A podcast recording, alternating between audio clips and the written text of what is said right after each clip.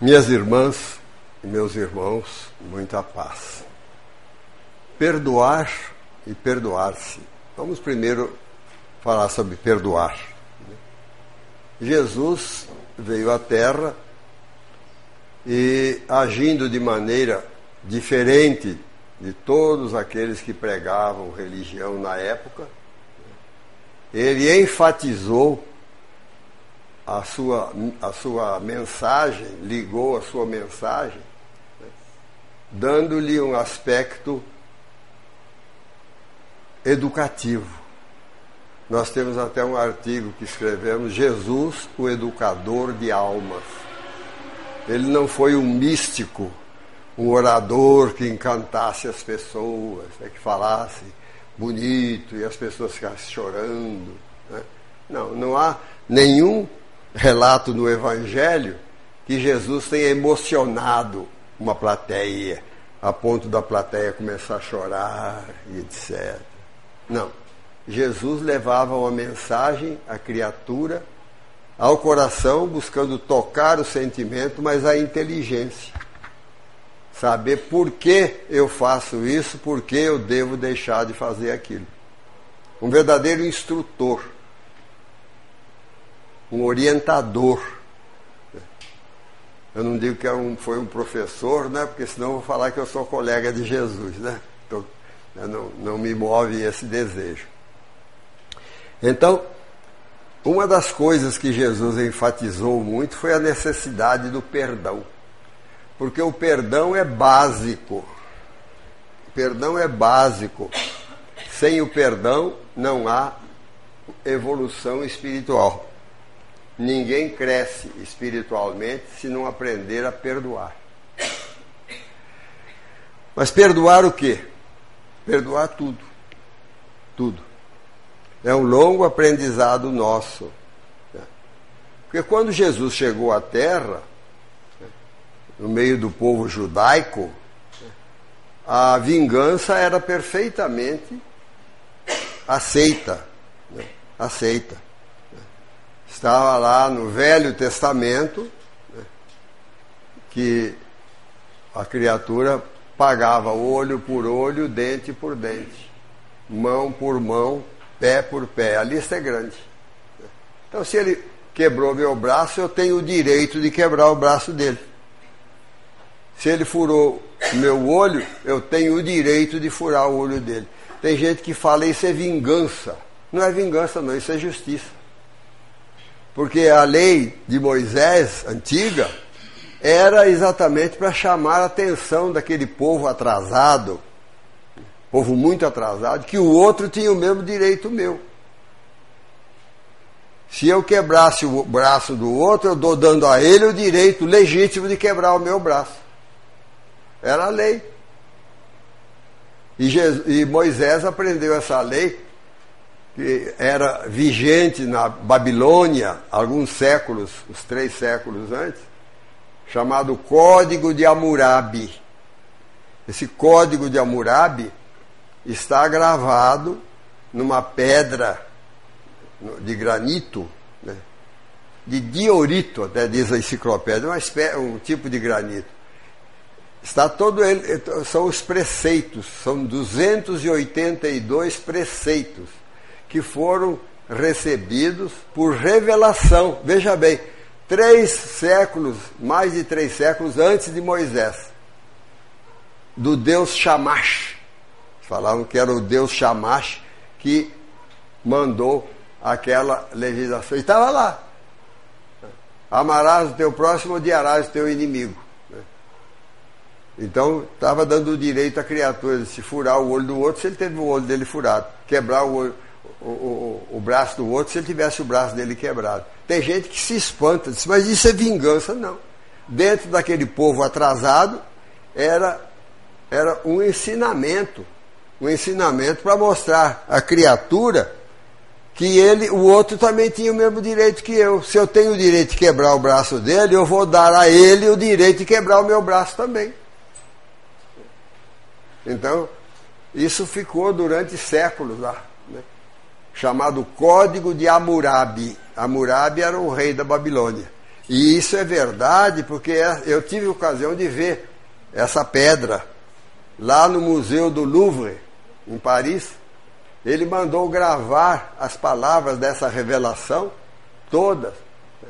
Eu não li porque são caracteres cuneiformes, né?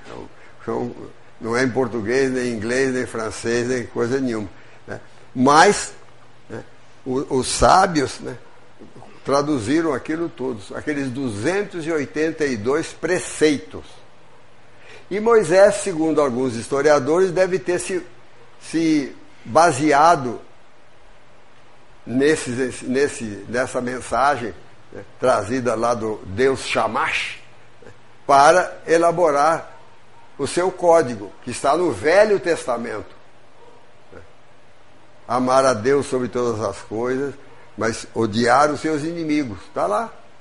E Jesus fala, lá no Sermão da Montanha, né, aprendestes o que foi dito, amareis o vosso próximo e odiareis os vossos inimigos.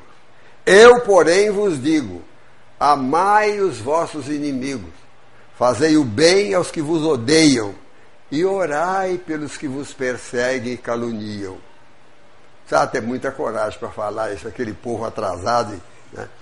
Jesus, Jesus era Jesus. Né? Fosse eu, tinha me crucificado mais cedo. E aí ele diz, né? Orai pelos que vos perseguem e caluniam. Porque Deus faz que se levante o sol para os bons e para os maus, e que chova sobre os justos e os injustos. Então você não precisa ficar procurando. A pessoa fez uma coisa errada, Deus vai castigar. Você ficar torcendo para cair um raio na cabeça dele, cair uma pedra na cabeça dele. Jesus fala que Deus faz com que se levante o sol para os bons e para os maus, para os justos e os injustos. E ele fala: orai pelos que vos perseguem e caluniam. Por quê? Se apenas amardes aqueles que vos amam, qual será a vossa recompensa? Eu sou muito bom para o meu vizinho, mas meu vizinho é uma maravilha. Ele abre a janela, bom dia, meu amigo, bom dia, meu irmão, louvado seja Deus, né? E tal. É muito fácil amar. Agora eu quero ver aquele azedo. A hora que eu abro a janela, ele me olha com a cara feia, está de mal com o mundo e coisa, e bate a janela na minha cara. É esse que eu tenho de procurar amar. Entender que ele está na contramão da verdade. E Jesus fala: Orai pelos que vos perseguem e caluniam, a fim de ser filhos do vosso Pai que está nos céus, que faz se levante o sol para os bons e para os maus, e que chova sobre os justos e os injustos. Por quê? Se amardes apenas aqueles que vos amam, qual será a vossa recompensa? Não procedem assim também os publicanos, os pagãos? Veja que então ele chama atenção. Isso está também, foi transcrito por Kardec no Evangelho segundo o Espiritismo. Do jeitinho que está que eu estou falando aqui, está lá, no Evangelho segundo o Espiritismo. Porque se amardes apenas aqueles que vos amam, qual será a vossa recompensa? Não procedem assim também os publicanos? Vocês vivem falando mal do publicano, mas o publicano ama aqueles que os amam. Mas a marca do cristão é procurar passar por cima da ofensa e fazer o bem ao que fez o mal. Se apenas saudardes aqueles que vos saúdam, que é que com isso fazeis de especial? Não fazem isso também os gentios? Os gentios eram aqueles, tem, tem algumas traduções que, que dizem os pagãos, mas Jesus não batizou ninguém. Os gentios eram aqueles, os sírios, os gregos, os romanos que não eram judeus. Porque o judeu tinha uma ideia muito fechada sobre a religião dele e aqueles que aceitaram Jesus sobre a mensagem de Jesus. É para nós. Entendeu? Então tem de pregar entre os judeus. E Jesus ensinava, então, a perdoar e procurar amar o inimigo, amar o outro. Mas Jesus falava tanto em perdão, certa vez falando com Pedro. Se o teu irmão pecar contra ti sete vezes no dia e te pedir perdão, deves perdoá-lo. Então, Pedro ficou com aquilo na cabeça, esse número sete. Né? A gente gosta muito de número, né? Número até sete vezes, né? Aí ele vai e faz aquela perguntinha capciosa para Jesus: Senhor, quantas vezes eu devo perdoar o meu irmão quando houver pecado contra mim? Até sete vezes? E Jesus, usando um artifício matemático, né, que fica mais gravado, falou: Não digo que deves perdoar até sete vezes, mas até, todo mundo sabe, setenta vezes sete vezes. Então, na matemática, na aritmética, 7 vezes 70 são 490. Mas no Evangelho, 7 vezes 70 significa infinito, sempre. Mesmo porque quem perdoar 490 vezes já viciou em perdão. Né? Porque o perdão é básico, é básico para o relacionamento fraternal e também para a paz da criatura. A criatura que não perdoa não tem paz. Não tem paz. Porque sempre, quando olha a pessoa que ofendeu, ela está lembrando daquele mal. Está lembrando do mal. Então, não, não, não, não é assim. Jesus ensina a perdoar né? continuamente, sempre. Deixe o problema com ele. Mas ele falou que você é louco. Eu sou louco? Não. Então é ele que está louco. Aí eu tenho de orar por ele. Se eu sou irmão dele, tenho de orar por ele.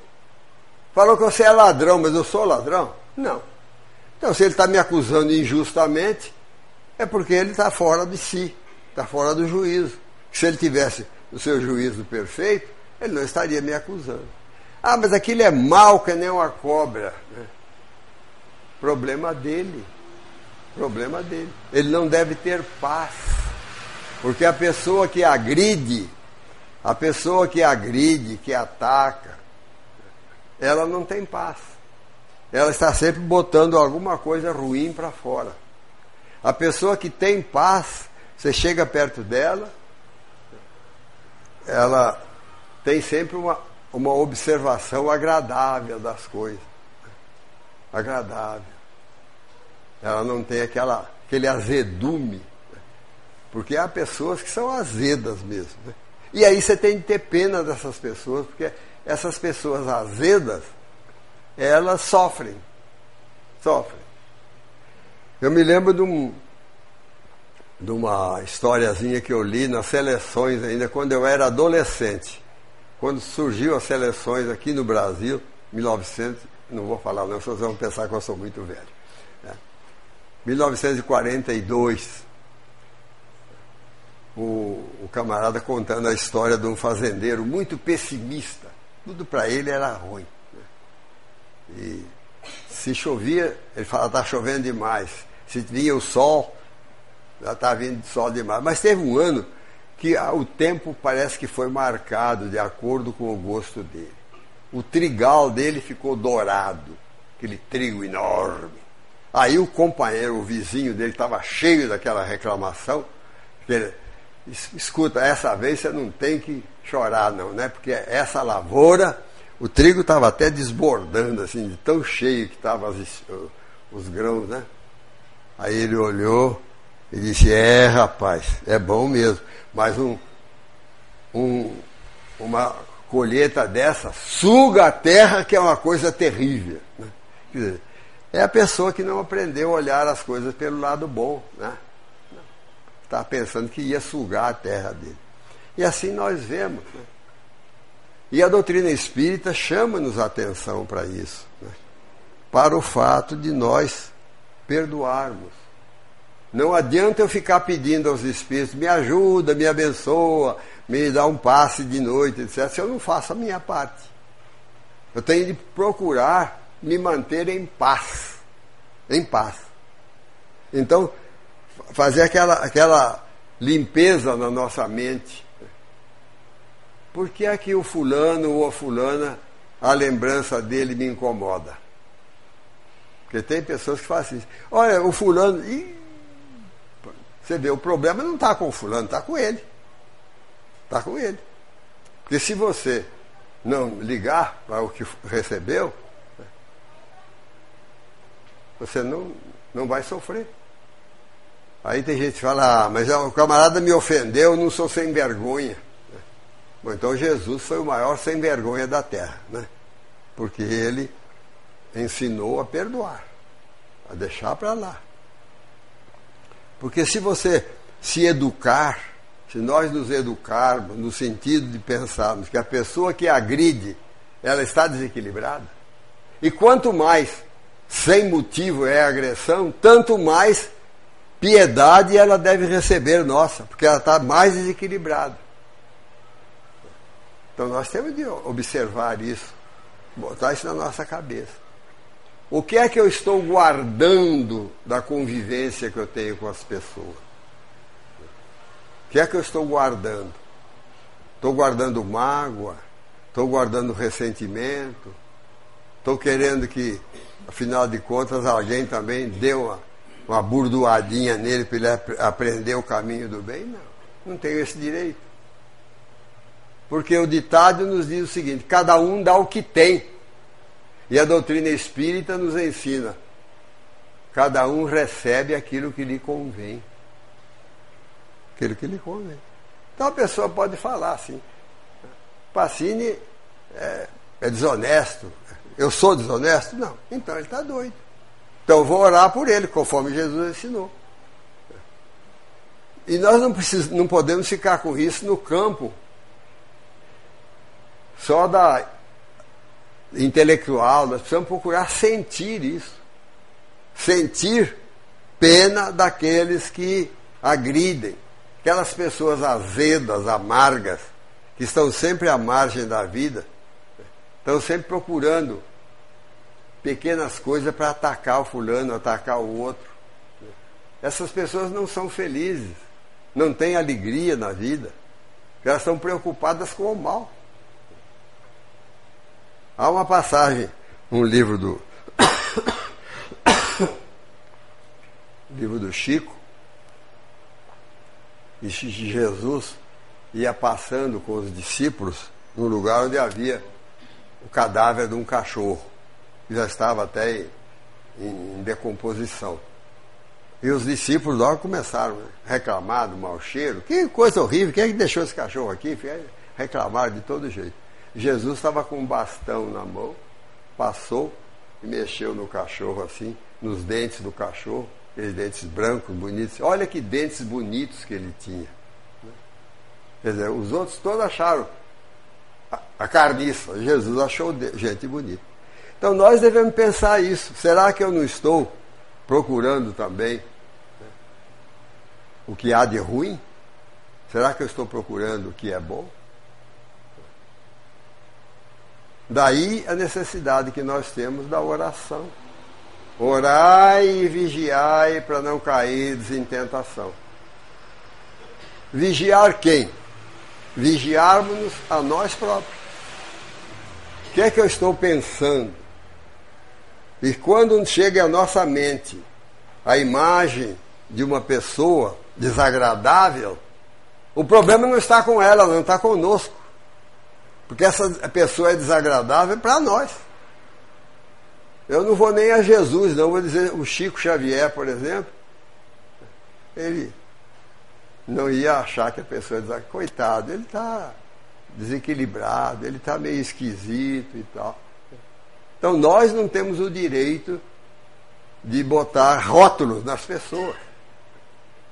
A pessoa, cada um dá o que tem. Agora eu recebo aquilo que me interessa. Se não me interessa, eu deixo para lá.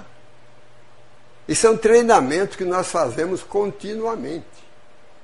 Continuamente.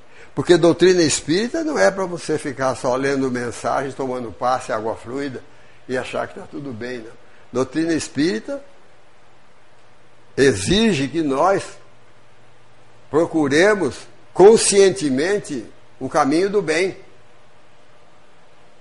Analisar como tem sido a nossa maneira de olhar o mundo. Como tem sido? O que é que eu estou dando de volta? O mundo me dá uma porção de coisa ruim.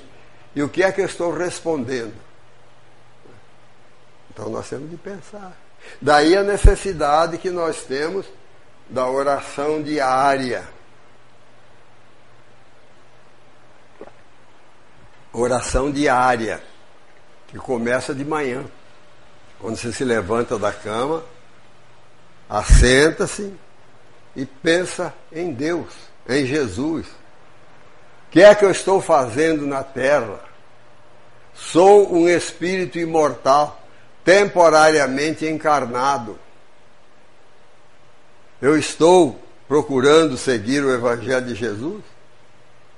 Estou procurando não dar atenção a acusações, a desafios qualquer que venham dos outros? Tenho de pensar isso. Porque nós estamos encarnados para progredir para progredir. Então não adianta eu chegar no mundo espiritual amanhã e falar, pois é, mas lá onde eu trabalhava era um inferno.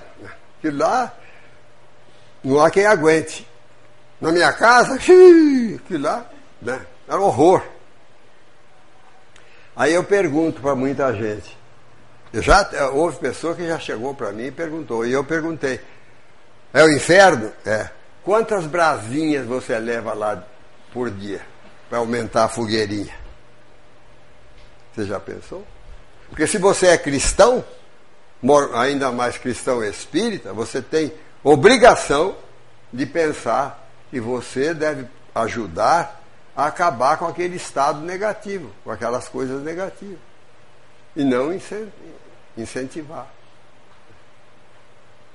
Daí o cuidado que nós temos no relacionamento. Porque tem gente que pensa que perdão é alguém perdoar, alguém falou, ah, você quando ocupou tal cargo, você roubou, você isso, aí eu vou perdoar. Não. É perdoar as coisas miúdas também. As coisas miúdas. É o companheiro ou a companheira que entra no local onde você está com a cara amarrada. Você viu a cara que ele entrou? Viu? Está de mal com o mundo. Então você vai orar por ele. Ele não está bem, porque quem está bem está sorrindo, está alegre, feliz. Então, se a pessoa está agressiva, amarga, azeda, é porque ela não está bem. Então, nós temos de orar por essa pessoa, para ajudá-la a entrar no caminho do bem. E não ficarmos guardando aquelas coisas. Há pessoas que parecem almofada de costureira. Vocês conhecem aquela almofadinha de costureira? Os alfaiates também usavam antigamente, põe no braço, assim, aquela abraçadeira, cheia de alfinetinha. Tudo que vem, fica ali. Né? Não.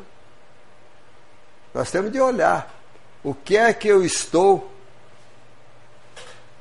registrando no meu convívio com as pessoas, no centro, na minha casa, no local de trabalho? O que é que eu estou registrando? O que, é que eu tenho para me queixar? Se eu tenho para me queixar, eu vou conversar com Jesus para que ele ajude né, a eu olhar com caridade para o irmão ou a irmã que estão tentando me tirar do equilíbrio. Porque muitas vezes a pessoa fala as coisas, não está nem pensando. Há muita gente insensata mais insensata do que maldosa. Pessoa chega, fala uma bobagem qualquer. Depois nem lembra daquilo que falou, mas o tolo que ouve aquilo e guarda. Você viu o que, que ele me falou? Né? Viu? Você viu a cara que ele entrou hoje cedo lá no centro?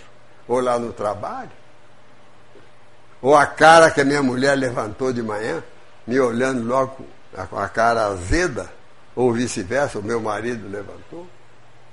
Então nós temos de nos educar no sentido de observarmos as pessoas né?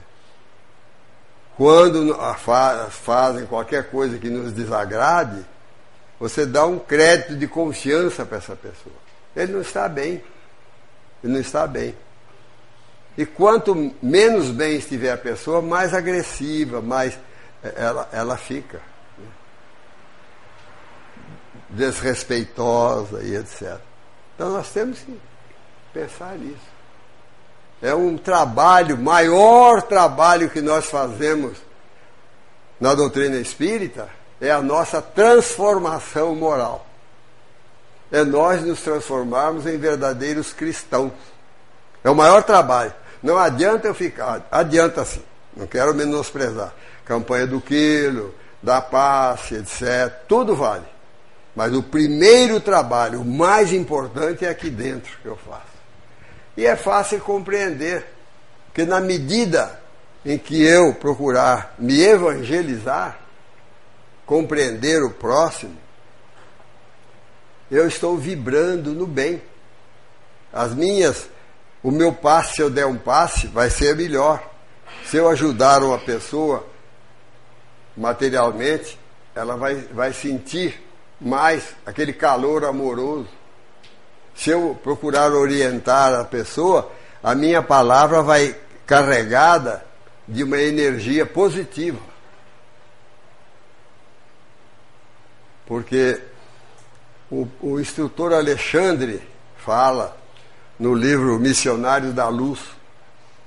O companheiro que fala com convicção daquilo que ele fala, a palavra dele toca.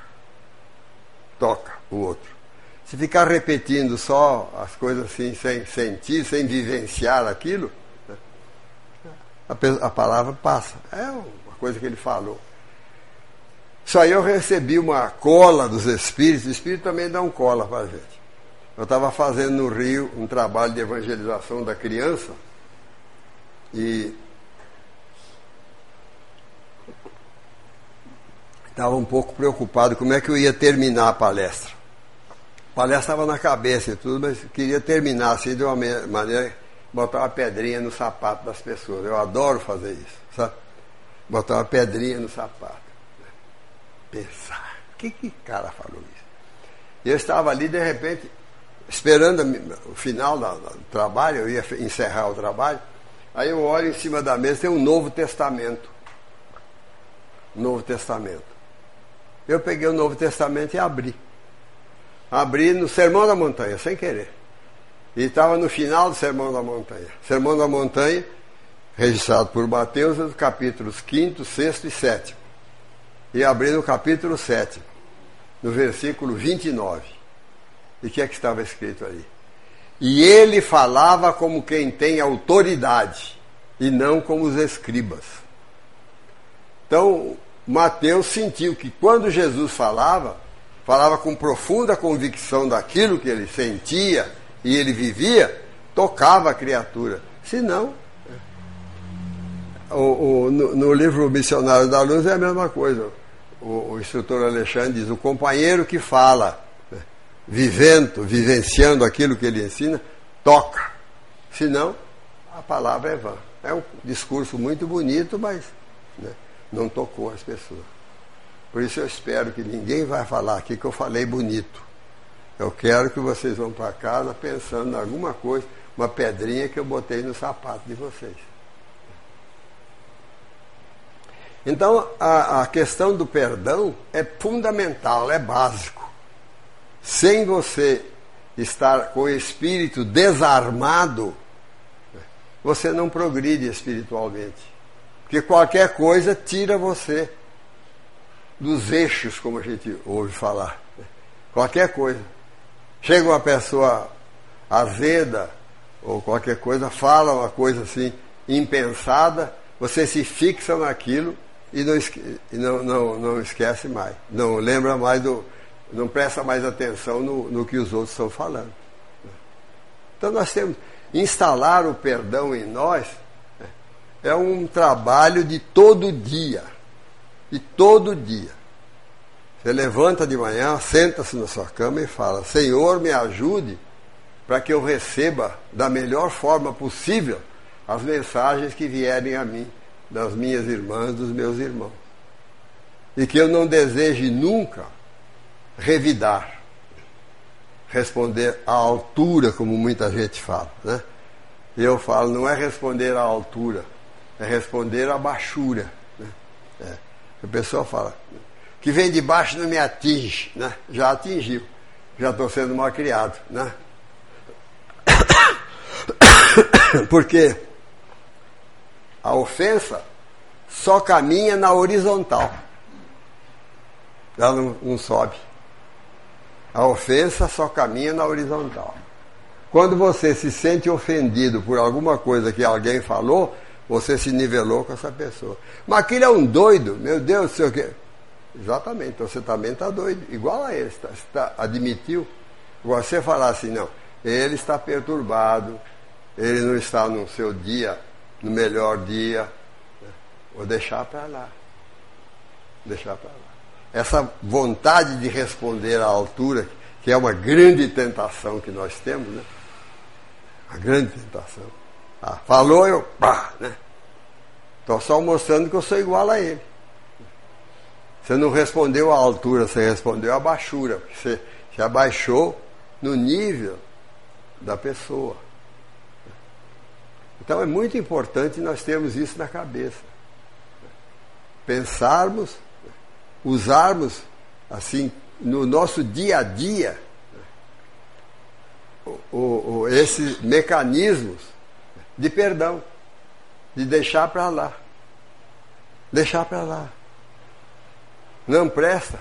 O, André Luiz fala: mal comentado é mal vitalizado que você vai comentar com uma pessoa, você viu o que, que fulano falou de mim? Você não viu? Você viu a cara que ele chegou logo cedo aqui? Meu Deus do céu. Eu não vi, não. Puxa vida, sei que está no mundo da lua, não. Eu estou procurando seguir Jesus. Não olhar para o mal. Não olhar para o mal.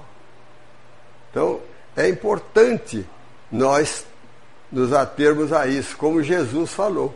Vigiai e orai para não cairdes em tentação. Vigiar quem? Os outros? Vigiar monos. Aí eu vou fazer um pleonasmo, a nós próprios.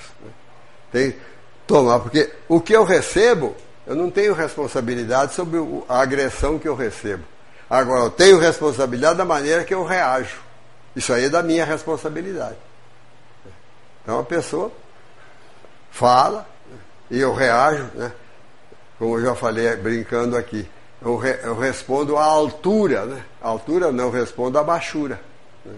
A baixura, porque eu me abaixo para dar uma resposta agressiva também. Então nós devemos ter sempre buscar aquelas pessoas difíceis, aquelas pessoas difíceis que a gente, muitas vezes gente fala, né? Ih, aquilo é uma jararaca, né? É uma cascavelha, não sei o quê. Não, sei. não. É o Filho de Deus que está na contramão da vida. Ele veio, está tentando te perturbar. Você não deve entrar no jogo dele. Daí, mais uma vez, eu falo, vigiar e orar para não cair em tentação. Olhar que é que nós estamos, como nós estamos recebendo a mensagem dos outros. Agora é muito importante perdoar os outros, né? deixar para lá. Deixar para lá. Agora, à medida que você envelhece, e eu vou dar um testemunho pessoal a vocês, vocês não contem para os outros que eu estou dando testemunho pessoal, porque no meio espírita dizem que expositor não deve dar testemunho pessoal. Mas eu já estou mais perto da nova encarnação, de ser jovem de novo, ser rebelde, então já estou usando a rebeldia da próxima encarnação. Né? Eu dou testemunho da minha vida. Eu era bem vingadorzinho. Nasci espírita. Nunca raciocinei fora da reencarnação. Na minha casa tinha reunião mediúnica, dentro de casa. Não, não pode deixar. Não. Se beber demais, eu fico bêbado. É, obrigado. O, nunca raciocinei fora da reencarnação. Entendia a vida pela, através da reencarnação. A comunicação dos espíritos, havia reunião mediúnica na minha casa. Minha mãe era médium. Meus pais frequentavam reunião de materialização, contavam para a gente aquela coisa toda. Então não tinha dúvida sobre a mensagem espírita, não, a validade dos ensinos espíritas. Agora o evangelho ficava meio, meio de lado. Por quê? Porque infelizmente os irmãos e as irmãs se dedicavam muito à mediunidade, etc. Não havia reuniões de estudo. Né? Isso aqui foi depois de eu, que eu já estava, grande, estava grandinho, começaram as reuniões de estudo. O pessoal queria ver espetáculo mediúnico. Médium sentado à mesa, aquela mesa grande, médium dando murro na mesa, espírito revoltado e coisa e tal. Né? Então, aí eu no grupo escolar falava, tudo doido, né? A gente escutava os meninos. Mas eu nunca raciocinei fora da reencarnação, tive sempre consciência profunda da mediunidade, etc. Mas não fui evangelizado. A gente ouvia falar no Evangelho, um pedacinho que liam do Evangelho antes da reunião mediúnica, que estava o povo ali para assistir a reunião mediúnica, de porta aberta assim. Espírito comunicando, porta aberta, entrava, saía, quem quisia. Mas lia um, uma, uma, página do Evangelho, um pedacinho do livro dos Espíritos, depois, depois aí, comunicação dos Espíritos, né? Só. Não havia aquela, aquela ênfase dada ao Evangelho de Jesus. Não. Então a gente não tinha isso. Eu leve, cheguei a levar meus irmãos menores para a, o catecismo espírita, que era catecismo chamado na época. Ia lá no catecismo espírita, eu não, já era grandinho, mas levava os pequenos. Era aquela decoreba. O que é Deus? Inteligência Suprema Causa. Pegava o livro dos Espíritos, ficava repetindo aquilo. Criança não tinha evangelização, não falava do Evangelho, das belezas do Evangelho de Jesus.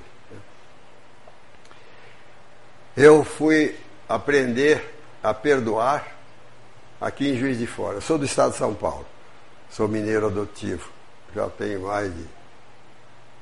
Não vou falar quanto tempo não, senão vocês vão pensar que eu sou velho, né? Mas tenho mais de 60 anos aqui em Minas.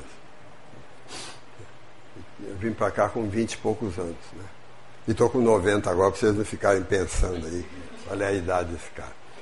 E aqui em Juiz de Fora, uma pessoa que veio de lá onde eu vim, só que era uma pessoa muito evangelizada, essa pessoa me convenceu, me convenceu da necessidade de perdoar. Porque até então eu pensava assim, não, eu tenho que dar uma burdoadinha nele, como é que ele vai é, aprender o caminho do bem? Ele vem, faz alguma coisa, eu dou uma burdoada nele aí, ele vai pensar. Né? E essa pessoa me convenceu das belezas do Evangelho, da beleza do perdão. E a partir daí eu comecei a trabalhar dentro de mim, mudar os meus óculos, olhar o, os atos dos outros com caridade, com caridade, com compreensão. Não ficar criticando isso, criticando aquilo, criticando aquilo. Aprendi aqui em Juiz de Fora. E como eu estou falando em evangelização da criança, eu sou um apaixonado por evangelização da criança. Estive em Belo Horizonte agora nesse fim de semana, fiz duas palestras lá para dois auditórios de umas 300 pessoas, apesar da chuva que caía.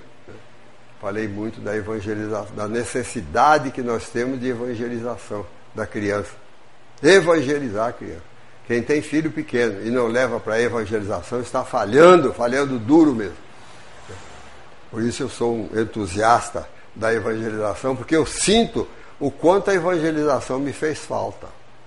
Os princípios ético-morais do Evangelho de Jesus, eu estive à beira de vários precipícios, não caí porque eu devo ter dado trabalho aos espíritos, ah, peraí, não faz isso não, que isso aí não dá certo. Mas por convicção mesmo, eu não tive, assim, eh, atitudes, né? Então eu falo. Agora, a, a evangelização você aprende. E você vai pensando, meditando, porque Jesus veio nos ensinar a pensar, a raciocinar, a meditar. Jesus não veio ensinar reza repetida. A doutrina espírita é uma de, doutrina de educação da alma. Eu tenho até um artigo que eu escrevi assim: Jesus, o educador de almas. Jesus não, não veio dar valor a essas coisas externas. Tanto que ele nunca tomou parte em um culto, nem nada. Não. Mas ele pega o hábito que tinha o judeu, de quando tem alguém contra, fez qualquer coisa contra ele, ou ele fez alguma coisa para o irmão, ele fez uma coisa para o irmão, sentia a consciência pesada. Então ele mandava matar o animal, tirar o sangue, colocava num vaso e levava ao altar. Isso é a prática do judeu. E Jesus fala lá no Sermão na Montanha. Mateus registrou no capítulo 5, versículos 24. Se estás fazendo a tua oferenda diante do altar, você está levando o sangue do bicho para oferecer a Deus, e te lembrares de que teu irmão tem algo contra ti, Deixa ali tua oferenda e vai primeiro reconciliar-te com o teu irmão. Então, mostra que essa atitude exterior né, não adianta nada. A coisa é interior. E no capítulo, no versículo seguinte, o 25, ele diz assim: Concilia-te com o teu adversário enquanto estás a caminho com ele. Infelizmente, as religiões ditas cristãs não dão assim essa ênfase né, que devem, devem dar. Concilia-te com o teu irmão enquanto estás a caminho com ele. E aí ele fala de sofrimento depois da morte, mas não fala sofrimento eterno, mas ele fala que das consequências da criatura andar na contramão da vida. Mas eu botei palestra perdoar, né? Perdoar só. E nos, nos perdoar. Não tem uma vírgula aí, perdoar, perdoar-se. Né? Nós também devemos nos perdoar. Nos perdoar. Não ficar aí, ah, eu vou para o umbral mesmo, eu sou errado, eu sou sei o quê, não tem jeito. Eu vou contar um caso aqui, vivenciado por mim. Certa vez, de vez em quando, recebo uma pessoa lá em casa que vem conversar comigo. E chegou lá uma criatura, uma mulher, seus 35 anos por aí, e queria falar comigo. Eu falei, pois não, minha filha. Aí ela começou a, a falar da vida dela. Que ela, ela teve um pai que batia muito nela, batia na mãe, batia em todo mundo bebia muito e tal. E ela se casou e o marido repetiu o pai. E ela tinha um irmão que tinha necessidades especiais, né? precisava tratar desse irmão. E ela então contou aquilo tudo. E eu comecei a ficar apavorado. Porque ela não era espírita, assim. O que, que eu ia falar para essa criatura? A vida dela foi um rosário de desgraça. Ainda com um irmão, daquele jeito, morando com ela, perturbado, coisa e tal. O marido, aquela coisa. E ela, falando, de repente ela falou, ela própria deu a dica para mim. Eu disse, pois é, e apesar, além disso tudo, eu não tenho fé. Não tenho fé. Aí eu falei, vá, tá aqui o caminho, né? Falei, minha filha, você não tem fé? Se você não tivesse fé, você tinha jogado tudo para cima e tinha caído no mundo aí. Resolveu o problema da sua vida, não estava tratando o seu irmão, ajudando a sua mãe, etc. Mas aí ela me contou que ela teve um filho, casou, separou, teve um filho, aliás, engravidou e fez um aborto. Fez um aborto. E ela disse, eu não tenho de outro jeito, eu vou é para o umbral mesmo. Que eu fiz um aborto e etc. E tal. Aí nessas alturas eu estou orando, né? Pedindo aos espíritos para me ajudarem. Aí eu falei para ela, minha filha, você fez um aborto. Ah não, e ela disse, E agora eu tô, sou espírita, estou começando a frequentar a doutrina espírita. E lá no centro me convidaram para evangelizar a criança. Como é que eu vou evangelizar a criança se eu matei uma criança? Aí eu falei com ela, olha, você fez um aborto. O aborto é coisa séria. Mas não existe nada irreparável no universo. A misericórdia de Deus, a misericórdia de Jesus, né, nos dá oportunidades de nós resolvermos o mal que nós fizemos. Então eu falei para ela. Ela disse: É porque eu vou para o umbral mesmo. Né? Porque muito espírita sabe, pensa. Aí eu fiz isso assim há 20 anos atrás, quando eu não era espírita, mas aí por causa disso eu vou para o umbral. E eu falo, eu gosto de falar umas coisas assim para causar impacto. Só vai para o umbral quem quer. Ah, eu não quero. Precisa ver como é que você está agindo. Né? Eu falei para ela: Você errou. Aborto é coisa séria. Mas o seu arrependimento foi tão sincero que os espíritos ofereceram a você a oportunidade de você trabalhar dentro do setor onde você errou, junto à criança. Junto à criança. Pegue essa oportunidade, minha filha. Perdoe-se, que ela não se perdoava. Perdoe-se. E todos nós devemos aprender a nos perdoar. Não para repetir a mesma coisa, né? Mas você compreender que você errou, que você fez algo mal, etc. E pedir a Jesus que ajude você não incidir de novo no mesmo erro. Então eu falei para ela. Quem sabe esse espírito a quem você recusou a maternidade, ele não vai ser uma criança da escola de evangelização que vai ter oportunidade de ajudá-la. Não sei se você é, pode ter filho, etc., se você está casado, não tinha perguntado nada para ela. Você, é, se você puder ter filho, tenha outro filho. E esqueça isso aí. Esqueça o mal que você fez. Agora procure agir no bem, no sentido contrário daquilo que você fez, que você julga mal, que está te atormentando a consciência. Falei, porque Deus é amor, conforme João fala lá no seu Evangelho. E aí me lembrei da primeira carta de Pedro, no capítulo 4, versículo 8.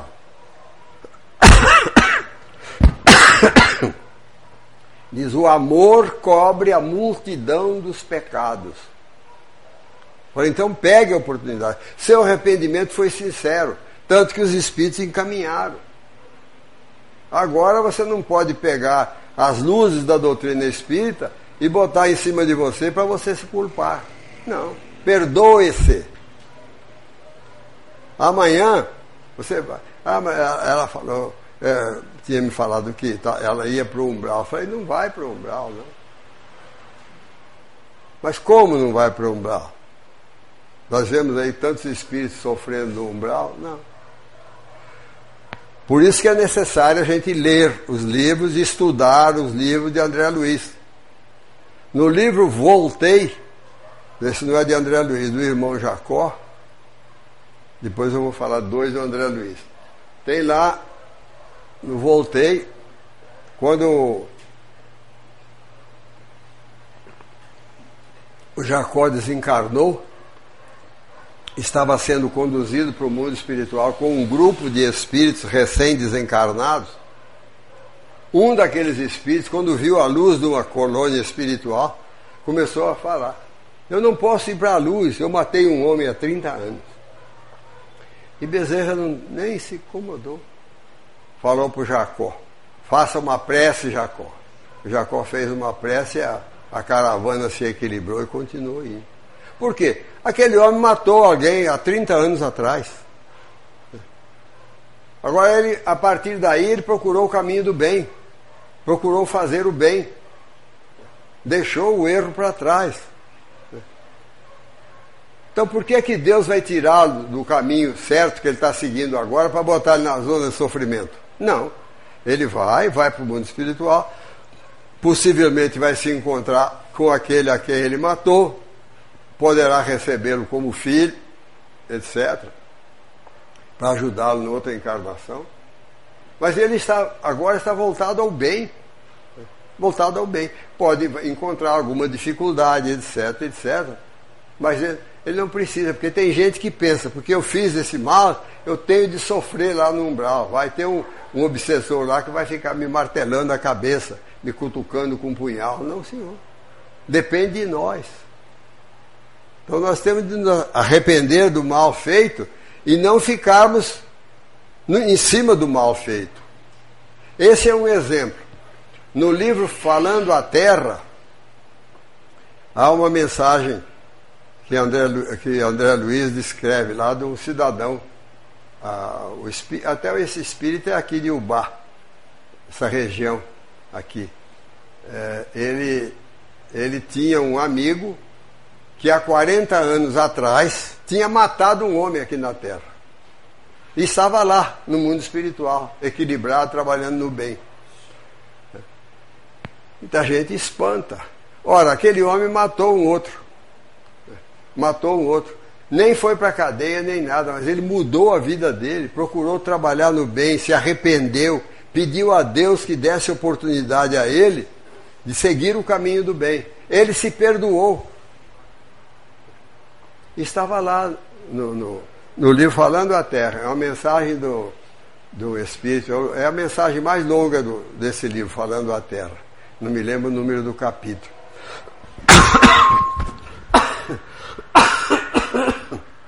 Né? Então nós não podemos nos apegar ao mal. Temos que lembrar que errar todos nós erramos. Agora nós não precisamos ficar chorando em cima do leite derramado. Você tem. Errei sim, Senhor. Errei. Agora eu quero que o Senhor me aponte um caminho para eu seguir o, bem.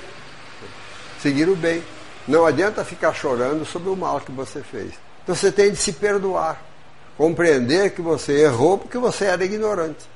E assim não precisa ser assassinato, não. É uma resposta que você deu aí agressiva a um parente, a uma mãe, a um pai, a um irmão, etc. Você fica aí, puxa vida, com remorso. Eu errei sim. Agora, firmar o propósito de não fazer mais aquele mal.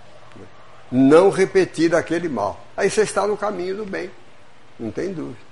Aí é perdoar os outros, mas perdoar-se também.